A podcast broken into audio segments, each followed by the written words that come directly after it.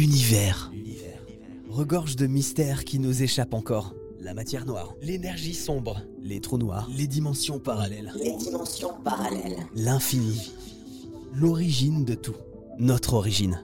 Pour tenter d'expliquer ces mystères, les scientifiques travaillent sans relâche. Les astrophysiciens ont d'ailleurs eu beaucoup de pain sur la planche depuis le mois d'octobre, date à laquelle a été capté un sursaut gamma exceptionnel, nommé GRB 221009A. Les astrophysiciens ont utilisé tous les moyens à leur disposition pour analyser cet événement rare et passionnant.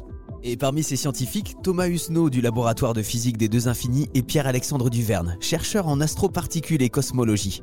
Alors ce qui aurait créé ce sursaut gamma, c'est euh, une explosion énorme d'une étoile. Est-ce que c'est bien ce phénomène euh, qui crée un, un trou noir euh, quand l'étoile explose et s'effondre sur elle-même? Il existe différents, différents scénarios de, la fin de vie des, étoiles massives, effectivement, en fonction de, de la masse euh, de, de l'objet euh, qui en est la source. euh, il y a, si- s'il y a suffisamment de masse concentrée au même endroit, effectivement, le- l'é- l'étoile peut s'effondrer en, en trou noir. Euh, mais il existe des cas intermédiaires où elle va simplement, elle, est instable par sa masse assez grande, mais pas assez grande pour se transformer en trou noir.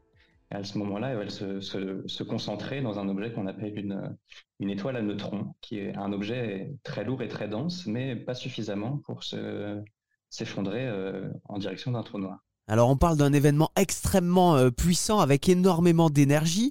Euh, on peut se demander du coup, est-ce que ça a un impact, un effet euh, sur la Terre, sur la vie qui peuple la Terre aussi ou, pas du tout? Oui, alors on sait s'il a des conséquences et la réponse est qu'il n'en a pas. En fait, même s'il est très brillant, il n'y a qu'une poignée de, particules qui arrivent jusqu'à la Terre. De fait qu'il soit très loin, si, si c'est quelque chose qui arrivait dans les environs de la Terre, ou s'il y avait une étoile proche qui explosait, effectivement, là, ça pourrait être dangereux. Les distances font que dans ce cas-là, il n'y a aucune conséquence ni pour la planète, ni pour euh, quelque être que ce soit. En particulier, les rayons gamma, euh, c'est des choses qui sont arrêtées dans la haute atmosphère par l'ozone. Par exemple, le Soleil émet aussi beaucoup de, de rayons gamma, il émet aussi des rayons X, des rayons ultraviolets. Et ces rayons, euh, ils sont très énergétiques et ils sont complètement bloqués par l'ozone qui est en haute atmosphère, et ce qui fait qu'ils n'atteignent jamais le, le sol, et donc ils n'atteignent jamais euh, aucune forme de vie euh, sur Terre. Alors les astrophysiciens du monde entier étudient cet événement. Qu'est-ce qu'il peut nous apprendre exactement? Alors, il se trouve qu'il y a beaucoup d'informations à, à recueillir sur euh, les caractéristiques de, ces événements, et notamment, bah, on a beaucoup à apprendre sur euh, l'histoire de, ces événements-là, comment ça se décompose en différentes étapes, et notamment bah, après le, premier flash qui est détecté bah, principalement sous la forme de rayons gamma, euh, il y a ce qu'on appelle une, émission rémanente euh, qui va être l'écho, ce qui se passe un petit peu après. Ce qui, se passe, c'est que dans l'environnement local autour de l'étoile qui s'est effondrée, qui a explosé, la bouffée de très haute énergie a euh, déstabilisé la matière environnante, les nuages de gaz et de poussière euh, autour, de ces systèmes stellaires-là. Euh, et donc, on trouve des contreparties dans la lumière ultraviolette, optique, infrarouge, même jusqu'aux ondes radio.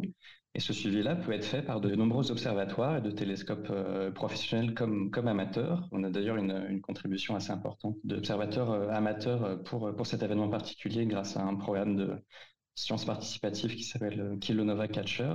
Et donc, euh, un certain nombre d'amateurs ont partagé leurs images, ce qui nous permet de euh, collecter un très grand nombre de, données euh, sur, euh, sur l'évolution du signal lumineux, nous permet bah, de, comprendre l'évolution au cours du temps euh, de, de cet environnement et de notamment mieux connaître bah, quelles sont les, les réactions qui se passent dans de la matière très énergétique. Comment expliquer bah, comment est-ce que la matière réagit euh, sous des conditions aussi extrêmes et il se trouve que dans cet, événement particulier nous a montré que les modèles les plus simples qu'on avait jusqu'à maintenant n'arrivaient pas à expliquer entièrement toutes les caractéristiques euh, du spectre lumineux qu'on a observé dans les semaines qui ont suivi. Il nous reste donc encore beaucoup de choses à étudier et à comprendre pour percer les mystères de l'univers.